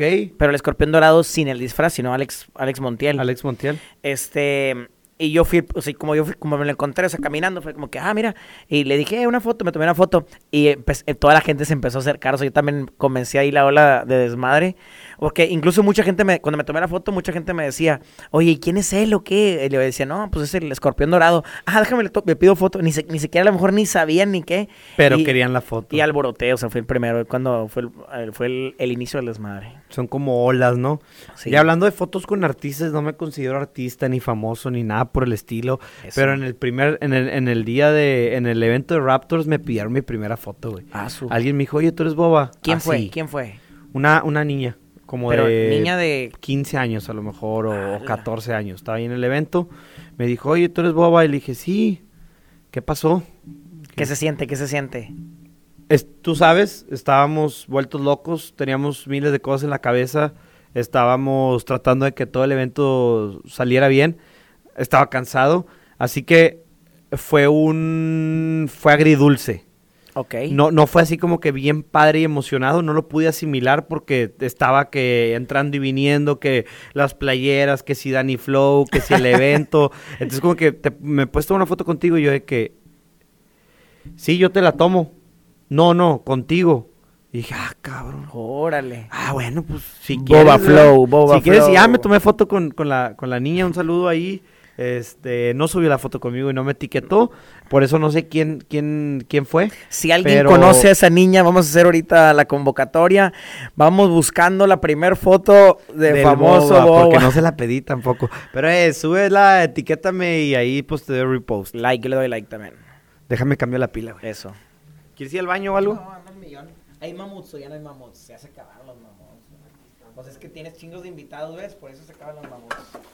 Eh, raza, eh, tengo mamuts aquí en la oficina. Ah, Tenía dos cajas. Sí, estamos en vivo. Se mamut. Teníamos dos cajas de mamuts. Aquí los que están en YouTube la están viendo. Este. ¿Cuántos mamuts se comió Karen Barrera? Quiero saber yo. No estaban para cuando vino Karen Barrera. Ah. Fui al HEB y me lo regalaron porque compré unas cocas, una mamada así. Pues qué padre, ¿no? Karen Barrera te invitó a la boda. No, no me invitó a la boda. No, muy bien. Mm. Si todavía estamos en vivo, yo vi tu entrevista con, con Ritmodelia y sí me gustó. Fíjate que pensé que, dije, y yo fui el que hice el, o sea, hice ahí la, la, el emparejamiento de Boba con Ritmodelia y dije, y Ritmodelia ni va a entender el formato, ni va a saber ni qué onda con Bobadilla. Y fíjate que estuvo muy bien, ¿eh? Tu Boba. Te voy a contar mi, mi experiencia con Ritmodelia. No es una mala experiencia para nada, pero sí es una experiencia. Claro. No, yo fíjate que él también es, es bien, es bien espontáneo, bien así, es muy especial. Entonces, dije, va a estar medio raro. ahí la porque, convivencia. porque es a lo que quería llegar, o sea, fue, digo, no sé si tú le habías avisado, no le habías avisado, este, pero sí fue que, ah, te vas con boba, y, y todo fue como una, como un estilo de trampa, güey, para que el ritmo de él le grabara con nosotros, de que, oye, pues sí, carnal, quería ver si me regalabas una entrevista para un podcast, ya arriba de mi camioneta, yo con sus maletas, este, en mi carro, y el vato dice de que, pues sí, vamos, está bien, nomás, pues la verdad es que estamos cansados, venimos del viaje, y le digo, no, hombre, no te preocupes, güey, grabamos media hora, 40 minutos, una hora, lo que tú digas, o sea, nomás para traerle contenido acá a toda la raza bonita que me escucha. Este, vene para acá, lo siento, me sienta y tiene razón, como que no, no, como que, ay, mira, tienes un estudio, tienes cámaras, o sea, como que no se esperaba algo así. Y empezamos a grabar y nos fue muy bien, me, me cayó muy bien, es una persona muy buena, es muy, muy sencillo, muy soñador, muy perseguidor de los sueños, porque luego creo que hay mucha gente que sueña, güey, pero no hace nada por cumplir sus sueños y pues nunca los van a cumplir. Los sueños no se cumplen así nomás. Estamos trabajando, estás trabajando, estoy trabajando, los sueños se cumplen trabajando. Pero es otro tema. Pero Me bien, pasó, pero bien diferente, o sea, por ejemplo, yo con Ritmodelia sí dije de que, híjoles, bien braviado, o sea, bien así, y Ritmodelia va a- dije, a ver si no se siente incómodo, o sea, empecé con, yo tenía dudas también, dije, de, híjoles, hice ahí el, la conexión, dije, a ver qué tal resulta, de hecho, hasta, hasta cuando tú me dijiste, vienen, andan cansados, dije, a ver qué, a ver, a ver qué tanto, qué tanto disfruta él la, la entrevista, pero con Danny Flow, por ejemplo, el otro lado de la moneda, Danny Flow iba con todo, él venía a aprovechar todo el tiempo que tenía posible acá de entrevistas, de todo, absolutamente, y dije, este vato va a venir bien locochón a la entrevista con el Boba, sea, el Danny Flow. Oye, y luego me, me des del, del podcast con, con Ritmodelia Con Ritmo. salió un clip. Y digo, mm, que se hizo muy, muy, muy, muy viral. Yo no sé qué se va a hacer viral y qué no se va a hacer viral. Y digo, no es culpa de Ritmodelia ni es culpa mía, pero lamentablemente se hizo un clip viral que digo, ni afecta a Ritmodelia ni me afecta a mí. Pero se hizo, ¿hubo Pero hate o qué? se está fomentando odio entre Guatemala y Ah, neta, México. empezaste la guerra mundial Empecé ahí. la guerra mundial que Gu- Guatemala es el estado rebelde de México, que pinches vatos que se independizaron y Nah, ya eso no quisieran ser México. No nos afecta a nosotros, pero pues para nada me gusta que estén atacando entre ellos, Rimodel y yo. Respeto muchísimo Guatemala, tengo amigos de Guatemala, este, amo México. No puedo decir que amo Guatemala porque ni lo conozco, pero no, no, no tengo razones para odiarlo ni para expresarme mal de los guatemaltecos, ni de sus tierras, ni de nada.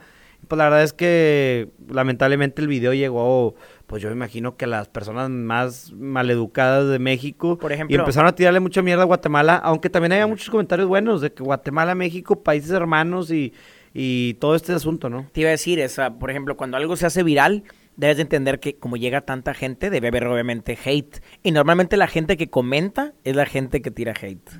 Bueno, el video está casi en 400 mil reproducciones. Ah, felicidades, felicidades, felicidades. Esperemos esa entrevista, superemos esa con alguna cosa, con hablando del video que tiene que es viral para que se 400 haga mil. viral. Otra vez. El Boba reacciona al video viral de Ritmodelia Y y, el hace Boba. viral. Y se hace viral con el Mickey Ricón. Oye, voy al baño, güey. Me agarraste. Oye, ¿seguimos en Spotify? Voy a, voy a Eh, tirarme un free. Ok, tú tíratelo. Ok. Estamos en Coto con el Boba. El vato me invitó a su alcoba. No sabes dónde estoy, pues tú ponle arroba. Estamos en Piedras Negras, no nos fuimos pa' Monclova. Saca la maldita escoba para que tire barras. A ver si tiro tantas para que las agarras. El Boba se fue a hacer pipí. Me preguntó y pues le dije que sí. Yo no sé nada de tu actitud, me robaron en Red Bull, pero estoy con el mamut y ahora sí. Ya acabé, pensaste que me había ido, pero sigo aquí, soltando todo el maldito free. Soy tan buen actor que me den un Oscar, porque soy el mejor rapeando y también aquí en el podcast. Bobas en el baño no está para aplaudirme, pero la gente en los comentarios ojalá me aplauda. Eso, pinche Miki, ya regresé, raza. Y no me lavé las manos, pero no vamos a tocar nada. Cochino. Oye, yo también me voy a aventar un free, güey. A ver. ¿Qué rollo, bandola? Aquí estamos en el podcast robándola a toda la atención de ustedes. Gracias por estar presentes. Tenemos cinco años tratando de llegar al mando. Y por eso mismo estamos rapeando. Cálmala, ¿no? Por eso se enojaron los guatemaltecos, ¿eh? Por eso se enojan los guatemaltecos. Oye, No. pero bueno, eh, eh, eh, eh, hoy o ayer vi un video donde estaba alguien eh, insultando a alguien de que, ah, pinche vato, tienes primaria trunca. O algo así, y me puse a pensar, ¿realmente la primaria, la primaria trunca es un insulto? O sea, ¿realmente yo puedo insultar a alguien porque no terminó la primaria, güey? Estás hablando que para que no hayas estudiado la primaria, tuvieron que pasar cosas horribles en tu vida para que no hubieras podido tener ni la ni la y la secundaria y la preparatoria. Estás viviendo en un país que no te puede ofrecer las necesidades básicas de la educación, güey. Claro, de hecho yo creo que no todos tenemos las mismas oportunidades. No, Entonces, definitivamente no. no, no, es, no es como que te puedas burlar de alguien que no, no tuvo la, la misma oportunidad que tú por hacer alguna cosa. Entonces yo creo que sí, no, no creo que sea válido. Es, no, hay, no hay insulto válido, pero ese menos. Porque, po- o sea, no depende de ti, güey. Depende de una... De, Cuando de- estás en primaria, ¿qué decisiones puedes ¿Qué tomar puedes tú? tomar en primaria? O sea, no mames, güey. Si, si, no, si no tuviste primaria es porque estabas trabajando. ¿Y, y qué hace un niño trabajando en primaria? O sea, no, no, no. La verdad, sí, sí los, como que es un, es un insulto regular de que, ah, pinche Pero ¿cómo era el video? ¿Cómo era el video? No me acuerdo de que, ah, ¿qué esperas de un güey que tiene primaria trunca? Y de que, güey, o sea, pues tiene razón, ¿qué esperas de un güey que tiene primaria trunca? Pero no seas mamón, o sea, no es como que él decidió tener una primaria No. trunca. Entiendo que luego hay rebeldes, este, que en preparatoria se quieren salir Pero y... si es válido el insulto. Eh, maldito universitario trunco. Yo creo que sí, güey, desaprovechaste tu, tu oportunidad teniéndola. Pues, Si es que la tuviste, creo que todo depende del contexto y, y- y- y todo eso, ¿verdad? Claro, ¿no? La educación es muy, muy importante y lamentablemente en este país no todos tenemos la misma, la misma oportunidad de estudiar hasta cierto, hasta el mismo grado, ¿verdad? Y no creo que, no, no creo que sea buena ofensa. No, no es buena ofensa ni dañina. válida. Muy dañina. La escuela es el rap y yo sigo rapeando con el boba. Aquí estamos, agarra la escoba, vamos a barrer a la bola de pendejos. Calma, si no se apacigüen, ahí los dejo. Red Bull, por favor, échenle ojo a mi compadre el boba, está practicando. Alguien cálmeme, écheme hielo porque después yo, yo no me paro en rapear, yo sí tiro vergazos. Ah. Oye, pero es muy bonito cómo existe el, cómo nace el hip hop, ¿no? Eran, o sea, como que estas batallas de pandillas en los barrios eh, bajos de Estados Unidos empiezan a canalizar todo este odio a palabras, ¿no? A, batallas de, de raperos en lugar de chingazos y pistolas. ¿verdad? Ahora que estuve en el box, comparé bastante lo que es el box con el, el hip hop. Porque a veces dice uno de que, híjoles, ¿qué tan válido es dar un, un trancazo verbal? O sea, ¿qué tan, qué tan válido es? Yo, yo digo que en el box, oye, pues está dando un trancazo en la cara, que no te puedan decir alguna, insultarte con una palabra. Yo creo que sí hay un, un límite. Y yo creo que en el freestyle sí es válido decir primaria trunca a alguien, ah, no te creas. No, vol- volviendo acá a lo del, lo hip hop, es que eso, eso de la expresión, no, no sabes a cuánta gente ha salvado, sinceramente. Yo creo que hay gente que tiene problemas en la casa y el rap es, es como que ir, a la plaza a rapear, digamos, o a los escenarios, ¿verdad? Es el lugar adecuado para sacar todo ese fuá. Yo creo que sí, sí es necesario que haya un lugar y por eso, pues estoy muy involucrado yo en lo que tiene que ver batallas de rap, hacer eventos, porque yo quiero que esa gente tenga donde poder, este, pues decir lo que quiere decir, ¿verdad? Cuando, cuando iba, te iba a entrenar box, sacar todo en el, en el, ¿cómo se llama? En el costal, ¿no sabes? O sea, qué, qué tan buena terapia, esa es la palabra, es una terapia.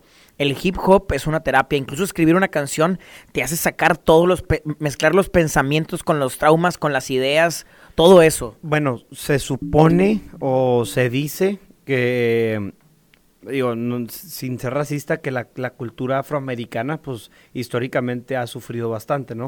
Claro. Y por ende hay mucho músico, mucho rapero, mucho talento afroamericano. Viene de la calle. Eh, ritmos como, como el reggaetón, como el reggae, como...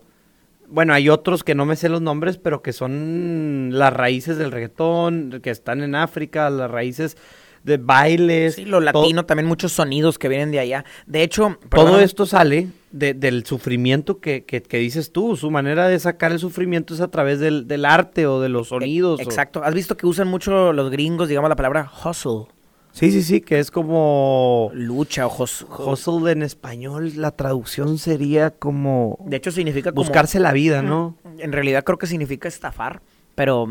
Este, Pero no, no, no es eso, no es ese ¿verdad? significado. No es, no es ese significado. De hecho, el, el, si- el significado que le tratan de dar es como la lucha, ¿verdad? Esa lucha, eh, yo creo que en la música es bien importante y a la gente le encanta eso, el proceso de que era pobre, no tenía nada, dormí, vivía abajo de un puente y ahora el vato es millonario y tiene empresas y lo logró. Lo logró, salió adelante. Es verdad eso, ¿eh? Y sí, sí es cierto que viene de, de, lo, de lo que es la raza este, afroamericana, ¿verdad? Y ellos completamente representan lo que es una lucha, ¿verdad? Un sueño, ¿verdad? Por sobresalir. Y yo creo que la música les ha funcionado bastante, tanto que ahora nos está beneficiando a los latinos, ¿verdad? Que ahora representamos la lucha ahora de salir adelante y pues muchos latinos están comiendo ahora a Estados Unidos, ¿no? ¿Sí has visto? Sí, ya hay varios estados donde hay más mexicanos o inmigrantes que los mismos americanos blancos, ¿no? Cambiando la, tema, la temática bien loco, ¿cuánto crees que falta para un presidente latino en Estados Unidos? Híjoles, la verdad es que yo desconocería, pero no me sorprendería si en dos elecciones más sale el primer eh, presidente con raíces latinoamericanas. Sí, de que Rodríguez. Ajá, tal vez, tal vez no va a ser un prieto, digo, no es por ser gacho, ¿verdad? Pues no va a ser un moreno así que se llame José de la Cruz. ¿No pero, crees? No, pero yo creo que a lo mejor sí puede ser un, un Adrián García, una chingadera así, ¿sabes? que tiene medi- Un- mitad y mitad. Ajá, que tiene esas dos raíces, como que un güerillo, este, mexicano, ¿sabes? Es que yo sí creo que ya, así. yo sí creo que ya después de, o sea, como dices tú, a lo mejor en dos, una, un llama, un, un vato que se pide González ya puede ser presidente de Estados Unidos. Yo creo que ya, ya, ya está listo. Ya el está en eso, ¿verdad? Ya está listo el país. Sí, yo creo que ya. De hecho, debe haber gobernadores súper mexicanotes en Estados Unidos. Siento que les dolería bastante a los gringos de Amigos, Hueso sí, son, Colorado. son muy patriotas y pues lamentablemente ya somos parte de, de allá. Yo creo que no tiene malo la globalización, o sea, por ejemplo, digo, y, y el racismo también pasa en México, es lamentable, pero también entiendo el porqué del racismo en México. Por ejemplo, en Ciudad de México hay, hay, hay muchos letreros y mucho represión, o no, ¿cómo se dice? Rechazo hacia los, hacia los extranjeros. ¿Ok? Te voy a decir que cuál es el problema. Es la gentrificación. Llegan muchos gringos a la Roma, a la Condesa. Ellos pueden pagar 30 mil pesos de renta. Y la persona que vive ahí, que pagaba no. 10 mil, ya no puede pagar, no puede pagar 30 mil. Y el, el arrendador, o como se diga, el que te renta el departamento, pues quiere sacar a su inquilino porque va a venir un gringo que le va a pagar 30 mil pesos la renta. Y están desplazando a los mexicanos hacia las afueras, hacia lugares un poco más, más feas o, o menos bonitas que, que donde estaban antes. Y entonces por eso existe este rechazo o este intolerancia hacia los extranjeros, pero creo que no es por cuestiones de raza, sino No, no hay es. algo detrás, ¿verdad? Claro, y, como dices tú, me imagino que ya viene de muchos años atrás todo ese crecimiento gentífico, ¿cómo dijiste? Gentrifico. Gentrificación. Gentrificación. Entonces, pero yo te quiero hacer, por ejemplo, la pregunta, volviendo a los presidentes, el vato, bien presidentes. ¿Te imaginas un presidente, no sé, híjole, no sé ni qué país decir, ecuatoriano en México? Para nada. O sea, la verdad, por Estados Unidos. Sí está medio, sí está medio, medio como fuerte, ¿verdad? sería como pensar así, si en México, un mexicano, digamos, raíces mexicanas en Estados Unidos, o sea, ¿te imaginas uno, a no sé, argentino en México? Pero bueno, creo que también muchas veces como que la culpa de todo este tipo de migración es misma de los gringos. Los gringos se han dedicado a demostrar, a decirnos que son la tierra perfecta, que son la tierra de los sueños, que es la tierra eh, de Dios. Entonces, si tú estás diciendo esto, si te promueves como esto, pues no te sorprendas cuando el mundo lo piense y cuando estén buscando un, un futuro, cumplir un sueño, una mejor vida, apunten hacia ti, ¿me De hecho, entiendes? no- México no se vende como ¿Has- eso. ¿Has, visto que todas las películas donde caen los aliens caen en Estados Unidos? O sea, que los aliens vienen a Estados Unidos. No, no a México. a piedras, a No, piedras. aquí les roban la nave espacial, la hacen piezas y la venden al fierro viejo. No, pero siempre llegan los aliens a Estados Unidos. ¿Sí te has visto que ah, cayeron en, en Nueva York? Cayeron... Sí. O sea, normalmente caen los, a Estados Unidos. Pues ojalá que si llegan a caer, que sí caigan para allá, güey. Ya que ya Se hagan bolas. se hagan bolas y ya después que vengan a México en son de paz. Por favor. Aliens, a todos ustedes les mandamos un fuerte abrazo hasta donde quiera que nos estén escuchando. Marte, Júpiter, Que están la este luna tal vez, güey. Ya ves que detrás de la luna nadie nunca lo ha, explota- lo ha explorado. ¿No te gustaría ¿Quién hacer sabe el primer hay? podcast en la luna? Me encantaría. ¿Sí te rifarías? Me rifaría, lo haría sin problema alguno, pero ¿cuándo voy a ir a la luna? Esa es la pregunta. Ah, ya, necesitas dejar de trabajar y irte a la luna. No, yo me gustaría ser el primer freestyler en la luna.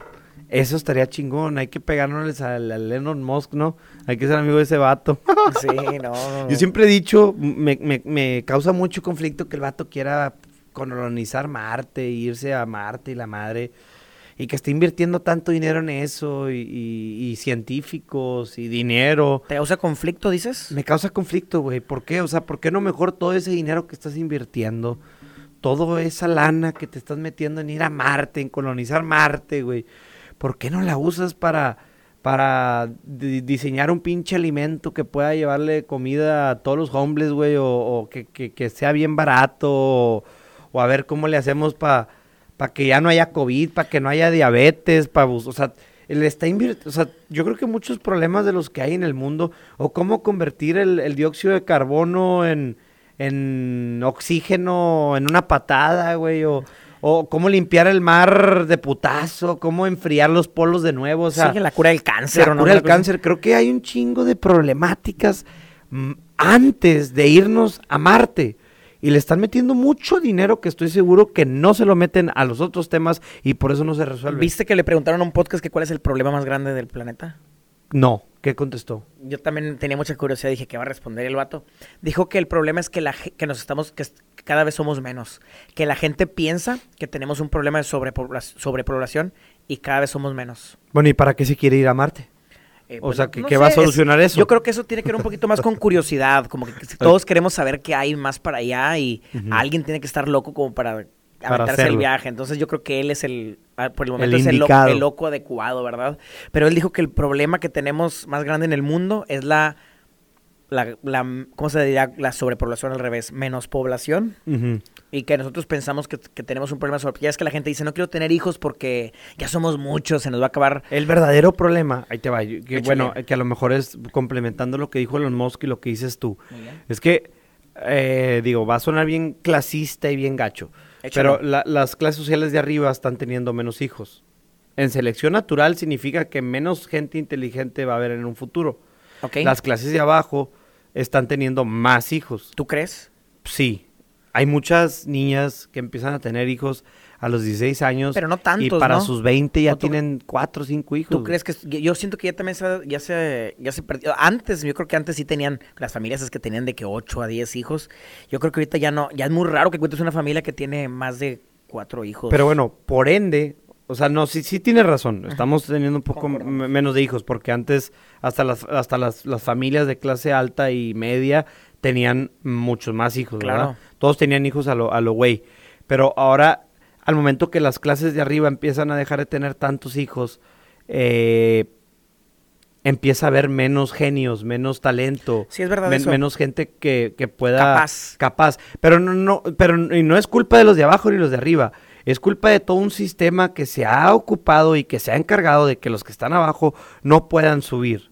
claro. O sea, no, no estoy diciendo que los de abajo tengan culpa, que los de arriba tengan culpa. O sea, ¿cómo, cómo le puedes exigir a alguien que tiene siete hijos y está ganando el salario mínimo que saque a estudiar a todos. O el que les dé- capitalismo, que el les capitalismo dé- tampoco te ayuda. que les sea, dé universidad a todos. O sea, es, es algo muy complicado, ¿no? No, no estoy echando culpas a nadie, no estoy, o sea, trato de no ser clasista, solo te estoy explicando cómo es el mundo, güey. La verdad, como La dices tú. verdad. Pero tú sí crees que tenemos un problema de, o sea, tú sientes, o sea, verdad que como que te lo dicen mucho, como que, y es que ya somos muchos. Yo no creo. O sea, o sea, no, en sí- realidad no. Siento que también estamos mal distribuidos. O sea, si tú pones. Yo me acuerdo muy bien. Fui a Europa con mi hermano. Llegamos a un pueblo que se llamaba San Quintín. Creo que era un pueblo francés. O Sazón. No me acuerdo qué, qué, qué pueblo era. Ren. Era. No, no, no, te estoy mintiendo, güey. Te estoy mintiendo. pero era, era un pueblillo. El- la mancha urbana era una madre así, güey. Ok, Tenía la misma población que Piedras muy bien. un la mancha urbano de Piedras era así, el triple. Ah, su. Pero la diferencia es que aquí todos tenemos casas, o la mayoría tienen una... Sí, todos tenemos casas, nadie vive en torres, güey. Vivimos en casas, tenemos un patiecito, algunos muy chiquito, algunos muy grande, algunos viven en departamentos, pero departamentos donde viven cinco familias cuando mucho, y allá todos vivían en una torre departamental donde cabían 40 familias, ¿no? Y así como esas torres había muchas. Y ahí es donde pienso yo que estamos mal distribuidos y no es que sea, no es que estemos sobrepoblados, solamente no hemos tenido una planificación urbana o una planificación de crecimiento mundial, güey. Cada quien crece como se le hincha. Claro, yo creo que la Ay- preocupación también que traen mucho, hablando de la sobrepoblación, pues es obviamente que estamos descuidando bastante los recursos, ¿no? O sea, que en algún Ah, eso punto que ni qué. eso en algún punto se supone que, se supone, ¿verdad? Que tío es la idea que nos meten, este, que se nos van a acabar los recursos. Que, que si los menospreciamos, es decir, no cuidamos el agua, no cuidamos el medio ambiente en lo más mínimo, ¿verdad? Desperdiciamos bastante comida, este, no cuidamos los bosques. Entonces, se supone que en algún punto, pues, vamos a tener un problema de, de falta de recursos, pero no por la sobrepoblación. El eh, eh, y no es necesariamente la sobrepoblación. Lo que pasa es, como dices tú, no, no, no cuidamos bien los recursos. Creo que yo no estoy en contra de la ganadería, me, me encanta la carne y sería una pendejada que dejen de, de- de que haya ganadería. Si consume agua, sí, pero el agua se regresa al subsuelo, el agua se evapora y vuelve a llover. Este, cumple un ciclo. Que si las vacas producen metano, pues tal vez sí, pero no creo que tanto así como lo, lo produce una fábrica, ¿no? Pero pues los grandes poderes quieren echar la culpa a, cosas irrelevantes para poder seguir con, con sus negocios. Y los menos unidos o los menos fuertes, hablando de, de son, son los ganaderos, creo yo, y por eso se le echa la culpa mucho a la ganadería. Pero si nos vamos a datos y nos vamos a analizar bien la cosa, yo no creo que sea por ahí. Ahí te va. El problema de, de- de- de- del, del- del- del mundo, y habla- hablo específicamente de la carnicería, es el desperdicio de producto, güey. Tengo entendido que como la mitad de lo que tú ves ahí en la ganadería, digo, en, en la carnicería, se tira. Ah, O sea, es un 100%, ¿no? 100, 100 ribeyes. 50 ribeyes se venden y 50 ribeyes se echan a perder y se tiran. imagínate la gente que se quedó sin comer. Y, y las vacas que se tuvieron que matar, que se mataron en vano, el agua que se le dio a la vaca en vano, el alimento que se le dio a la vaca en vano, o sea, no es culpa de, de la sobrepoblación, no es culpa de, de la ganadería, es culpa de un sistema, es culpa de un sistema que no está funcionando. Todo es maldita culpa del sistema. La policía te está extorsionando. Dinero, sistema. Y ellos viven de lo que tú estás, ¿cómo es? Si te tratan como un delincuente. Ladrón. ¡Viva México, cabrones! Oye, Boba, cambiando de tema bien drástico, ya que... se me Y el último, porque me tengo que ir, mi Dale, Miki. Tengo una dale. junta a las antes siete y que, media. Antes de que te vayas, te, me gustaría que nos fuéramos, a- que viajáramos al futuro. Ok, al futuro. Al futuro, digo así, me gustaría hacer un ejercicio, digamos, de... Vamos, vámonos al 2200. Ah, espérate, ya no va a estar vivo, pero bueno, vámonos. Este, ¿Qué crees que todavía exista y qué crees que ahora exista? En el 2200, ¿cuántos años faltan para el 2200? ¿Cómo? ¿Cómo? ¿Cómo? ¿Cuántos años faltan para el 2200? ¿119 años? No, ¿179 años? 179 años, no, 78. 178 años. 170. ¿Qué, ¿Qué crees que exista todavía y qué crees que ahora exista en 178 años? Ok. lo primero que creo que va a existir son Ya caía boba, amigos. los carros voladores. Eso sí creo que vaya Ya. a existir. Ya, y Ya, luego, fácil, Ya sin sin gasolinas pedos. ni nada. Con hidrógeno. Lo que se viene es el hidrógeno. Toda esa mamadita de los carros de baterías y Elon Musk son mamaditas. Son, Viene el volador. son juegos. No, viene el hidrógeno. El hidrógeno va a ser el próximo combustible real para los carros día a día. robots, Ya existen. pero ahora sí, completamente robots. Ya que llegas a tu casa Sí. y no haces nada. Sí. La gente caminando todavía. Todavía. Ah, no, sí, sí. Caminar. Nomás los pendejos van a dejar de caminar. Ok, ok. o sea, todavía van a existir los pendejos en el 2200. Esos no se van a acabar jamás. Eh, jamás. ¿Carros abajo del agua? No, no, no. Yo no creo que vaya a haber población debajo del agua. Aunque es posible. Este, extinción de animales. ¿Cuántos animales que se, que se extingan? Muchos. No, quién sabe, güey. Cada vez se extienden más y más y más y más. Eh, te- te- quisiera ser optimista y quisiera pensar que va a haber un, un entendimiento de la naturaleza y de los hábitats y se va a empezar a respetar más y se va a empezar a urbanizar el mundo respetando la naturaleza, pero eso sería ser muy optimista. ¿En 2200 habrá presidente ecuatoriano en México? No, Ok, ok. ya no va a existir México Asu. y no va a existir Estados Unidos. ¡Hala! O sea, explícame el mapa mundi en el 2200 entonces. En el 2200 van a haber tres naciones solamente. ¡Hala, fregada! Estas tres naciones van a controlar distintos, distintos puntos del- de, la economía mundial. Cada uno se va a especializar en algo específicamente, ¿no? De especializar específicamente. Y los tres van a, van a vivir en una coexistencia. ¡Hala! O sea, Que va, va a haber paz y va a haber abundancia, moderación para todos. O sea, sí puedes dividir el mapa mundi en tres, eso sí lo creo cuando lo doblas, por ejemplo, el mapa lo doblas en tres, pero tengo la duda yo, ¿no crees que porque sean tres va a ser más de yo quiero ser mejor que él porque somos tres, en lugar de cuando somos mil, pues me da No, igual ser el no. 100? La humanidad va a alcanzar un punto De madurez que va a llegar a la unión. La fregada. ¿Y va a haber tres presidentes? Va a haber tres presidentes y uno que rija a los tres. ¿Alguno va a ser ecuatoriano?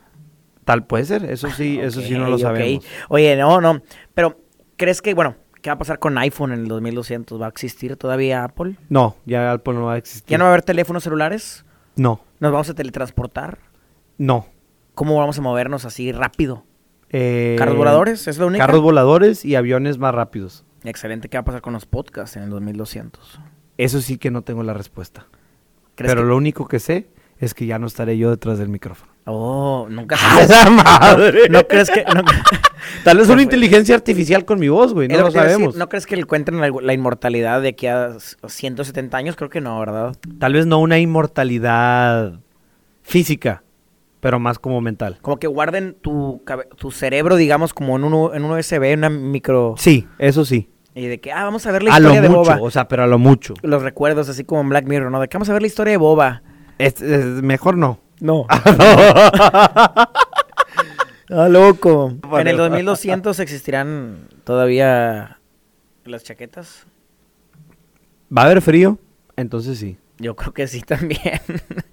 bueno, dejémonos de chaquetas. Amigo, yo también ya me tengo que ir. Miki, muchas gracias por tu tiempo. Espero que hayan disfrutado este podcast. Siempre que viene el Miki es un buen podcast.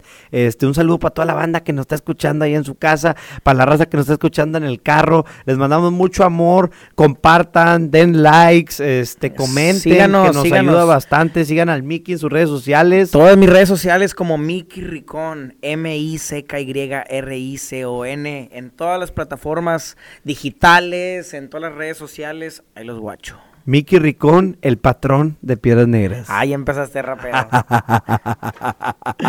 Miki Ricón, de Piedras Negras, el patrón. Ah. Ya sabe, es más fuerte que Sansón y sin pelos largos. ¿Sabes qué rima con coto? Foto, no te creas. Ándale, ándale, ya sé a qué vas a decir, güey. Gracias a todos. Ahí nos vemos. Sí, va.